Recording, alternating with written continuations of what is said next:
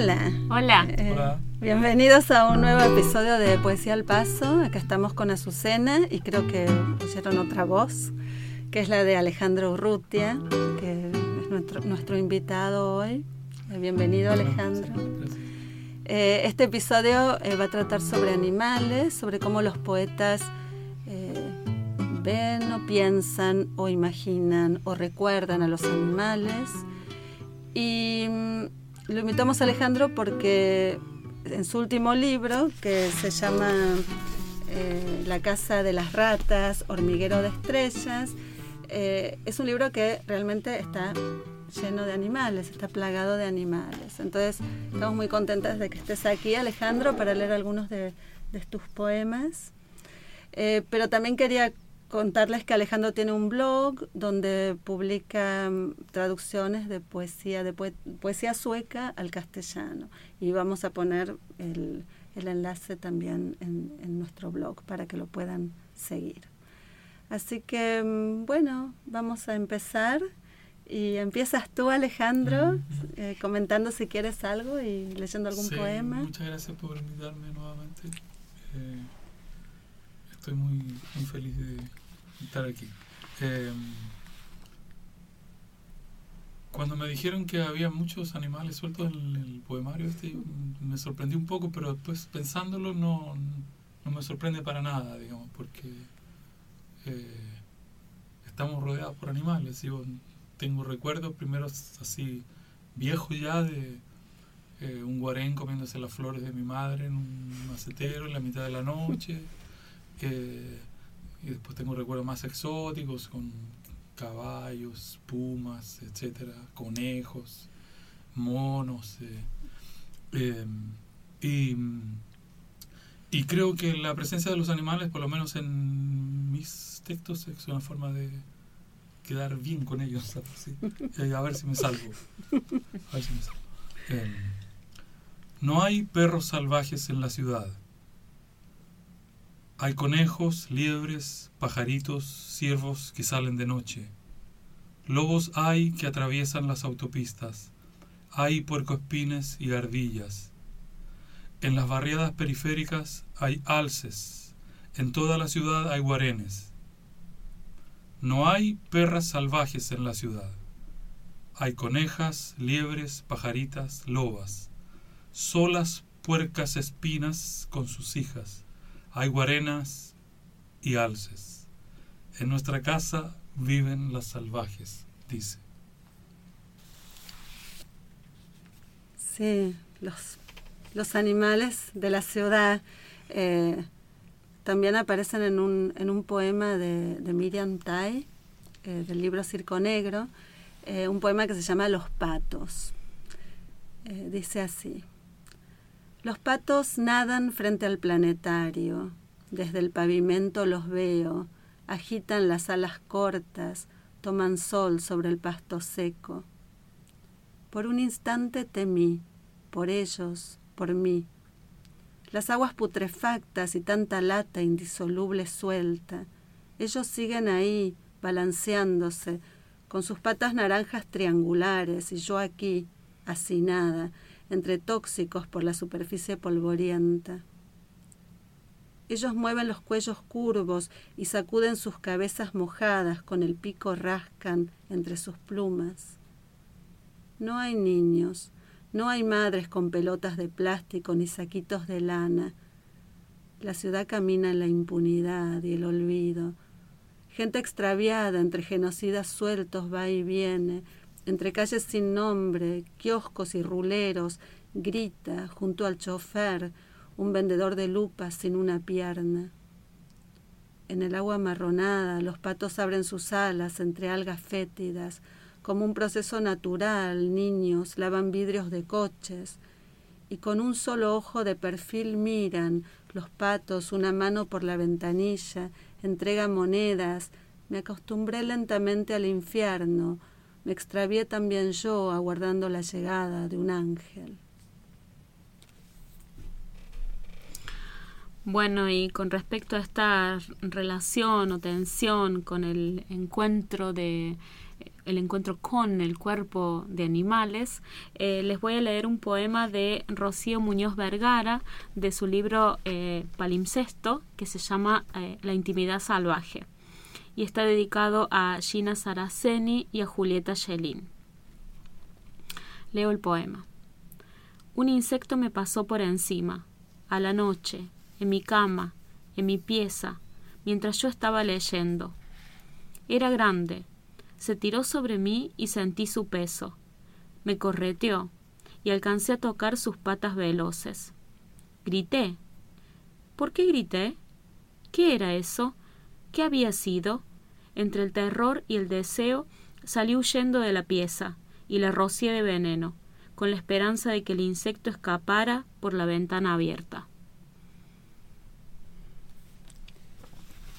los insectos. Eh, acá también traje un poema de, de J.L. Andrade sobre una abeja también, pero este poema es más, más como, lo pensé un poco más como una naturaleza muerta, ¿no? Pero que de alguna forma también cobra vida.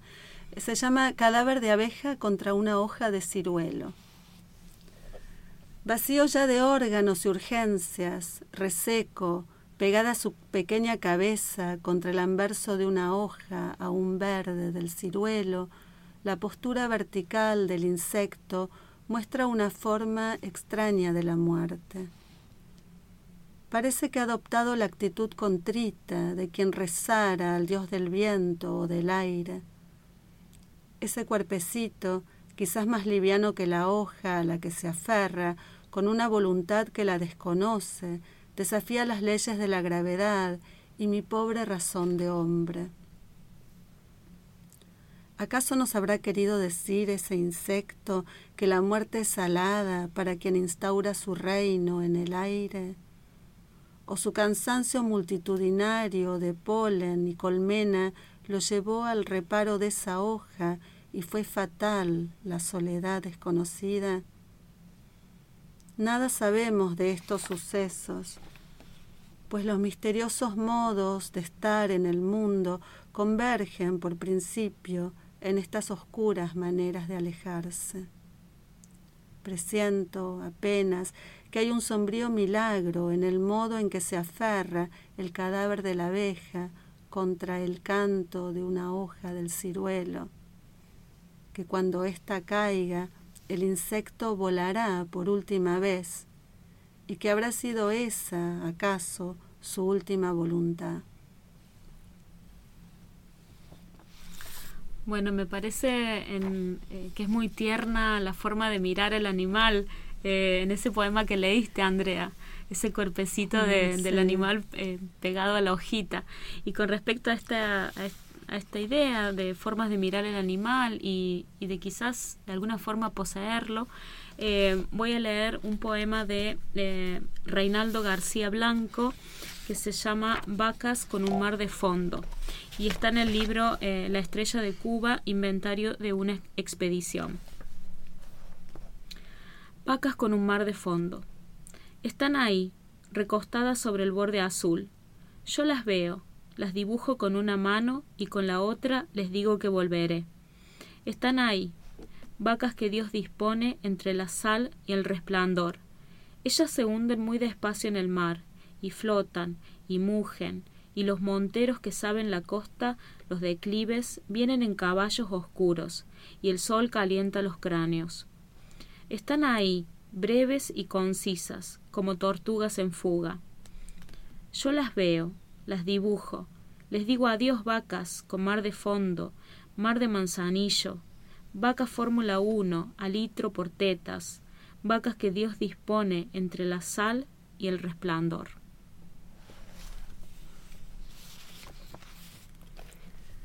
Mm, las vacas, eh, sí, acá, bueno, voy a hablar, voy a leer un poema sobre, sobre las garzas, en realidad, no sobre vacas sobre garzas en una pescadería.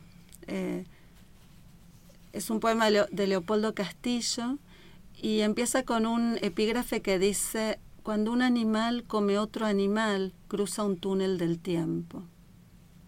Y dice así. Pasean elevadas, suntuosas, ajenas al teatro ruinoso del mercado, son quince, veinte. Su tenue insolencia aparta al gentío sin rozarlo. Atareadas, silenciosas enfermeras extirpan los obstinados ojos, las peinetas sangrientas de las agallas y la piel eléctrica de los pescados. Cuando el mercado se vacía, flotan las moscas, el funeral de la luz. Y son un ramo de calas blanquísimas puestas a la muerte, las garzas dormidas en la copa del árbol. Yo voy a leer un poema de un, de un lobo muerto. Eh, hace unos años atrás eh, estuvimos en, una caleta de pescadores que queda al norte de Santiago de Chile, 500 kilómetros, algo así. Una pescadera, una, una eh, pescadores muy pobres eh, que viven de la pesca artesanal y que sufren el, la consecuencia de las grandes pesqueras, eh, que tiran sus redes a, a, muy pocos kilómetros afuera del... Eh, y eso significa que hay muchos eh, animales que no son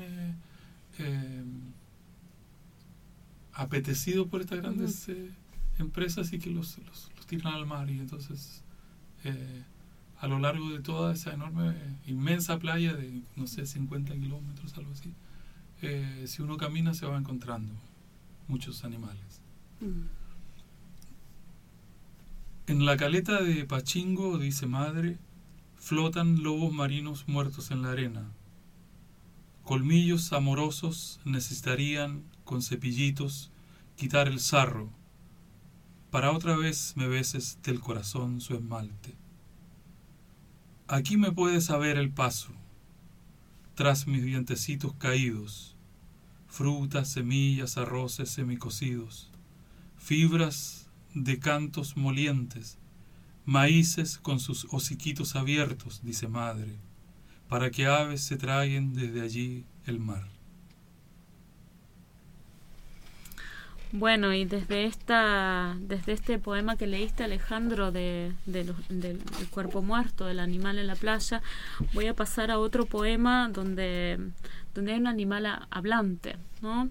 Eh, es un poema de Daniel Samoilovich de su antología Rusia es el tema y el poema se llama, el poema se encuentra en un poema extenso que se llama Las Encantadas. Eh, este es uno de esos fragmentos que se llaman Hablan las tortugas, entre paréntesis, está el título, ¿no? Me como el pasto que no se mueve, dado lo cual, maldita la falta que me hace andar saltando como una liebre. Y si algo me ataca, me meto para adentro. Me duermo una siesta de dos o tres siglos mientras el otro se aburre y se va. Por pico duro que tenga los dientes, se le van a quebrar, contra este carapacho, y peso lo suficiente como para que no pueda ni pensar en levantarme y romperme, dejándome caer, desde quinientos metros. Que pruebe el plumífero, levantar vuelo conmigo entre sus garras. Si lo que es menos probable todavía, encontrara de dónde agarrarme. ¿Se entiende? Peso y falta de ángulos, dureza y retractibilidad pero y pero es el verdugo de todo lo que amamos. ¿Quién se iba a imaginar la llegada de esos cretinos implumes, con dedos articulados, el pulgar oponible, etc.? No todo puede preverse en esta vida. El caso es que asaz nos divertimos sobre este esta planeta, en esta pedaza del planeta, hasta que, etcétera, etcétera, etcétera. En cualquier caso, admitirán que no se trata de belleza. El estilo que habíamos elegido era bastante belio. Lo hacíamos con bastante gracia. Por lo menos nos parecíamos graciosas a mis nosotras y pulvus. Nos echamos que durraban semañas. Ni belleza, ni éxtasis faltábanos. Oh, mis amigos, habláis de rimas, pero no olvidéis que es la cruda intemperie el problema un carrapacho de acero hubiéramos debido tener para defendernos de la intemperie cuando adoptó la forma de esos duros cretinos. Pero hubiera sido técnicamente imposible. Necesitábamos algo que pudiera crecer. Me refiero que el caparazón tenía que empezar siendo más bien chico.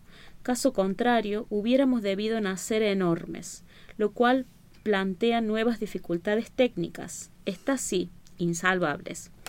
En suma, nuestro talón de Aquilino teníamos, y he aquí que, uno, Vino a saberse que era necesario que lo tuviéramos. 2. Duramos hasta que unos cretinos lo descubrieron. A fin de comernos, esa es otra. Hubiera sido harto prudente saber a mierda a fin de que los implumes no tuvieran deseo de comernos. Lo que no entiendo es cómo se les cruzó por la cabeza que podríamos, que podrían, es que lo prueban todo, el agua del pericardio, el agua del pericardio. Auténticos carniceros buscando como perros, hambricedientos, qué mierda comer. Gustarles, ese fue el problema, aparecer ante los ávidos ojuelos del bípedo como apetecible menú. ¿Por qué no se comen entre ellos?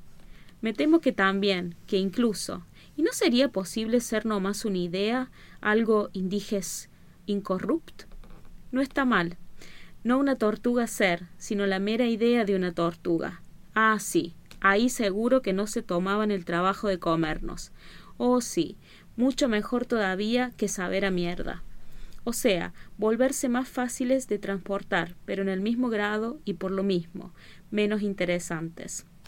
No saber a nada, impalpa insonda, bless, ser, inodor, incolor, insipid, as, impossible, impensable, impasible, es, ser con lo que llegamos entonces a nuestro error capital, inicial. La tangibili, la palpabili, la intelligibili, dad. El peso, que fue nuestro ingenuo remedio contra la pájaro captura, transformóse en nuestro problema a la hora de la implucaptura. Ironía, etc. En todo caso, no me vengan ahora con la belleza, con el amanecer en las islas remotas, la línea roja del sol sobre conos verdes de volcanes apagados. Muy, divertido. y de estas, de estas tortugas eh, parlanchinas y muy, muy casi verborrágicas, ¿no? Muy juguetonas con la lengua además.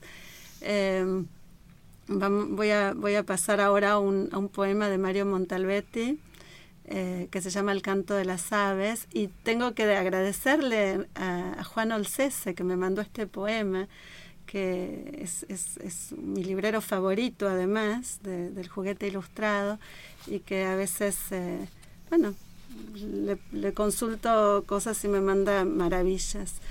Eh, así que gracias Juan. esto va dedicado a vos. El canto de las aves. Eh, y Montalbetti se lo dedica a Alberto Bianco, eh, Blanco, perdón, Alberto Blanco. El canto de las aves escondidas en el follaje apenas alcanza las tres sílabas, luego silencio. Luego otra vez alcanza las tres sílabas, luego silencio. Es la forma que tienen las aves de no decir nada, luego otra vez tres sílabas, luego silencio y luego otra vez. Es el canto de las aves escondidas en el follaje de los ficus. Tres sílabas, silencio otra vez. Es la forma que tienen las aves de no decir nada. Tres sílabas, silencio, tres sílabas. Pero el canto es hermoso y se repite regularmente al atardecer, y luego otra vez, y luego otra vez y no dice nada. Bueno, con este poema de las aves que no dicen nada, pero parece que, lo dicen todo en esas tres sílabas, eh, cerramos este episodio. Y te agradecemos muchísimo Alejandro por tu compañía, las lecturas. Y eh, vamos a citar el libro en nuestro, en nuestro blog cuando publiquemos el episodio, así que si lo quieren leer eh, lo van a encontrar allí. muchísimas gracias, nos pueden escuchar por todos los canales posibles. el blog y también eh, eh, SoundCloud, iTunes, podcast. Bueno, entonces hasta la próxima y les adelantamos que viene un Animales 2. la secuela. La secuela. Chao. Chao.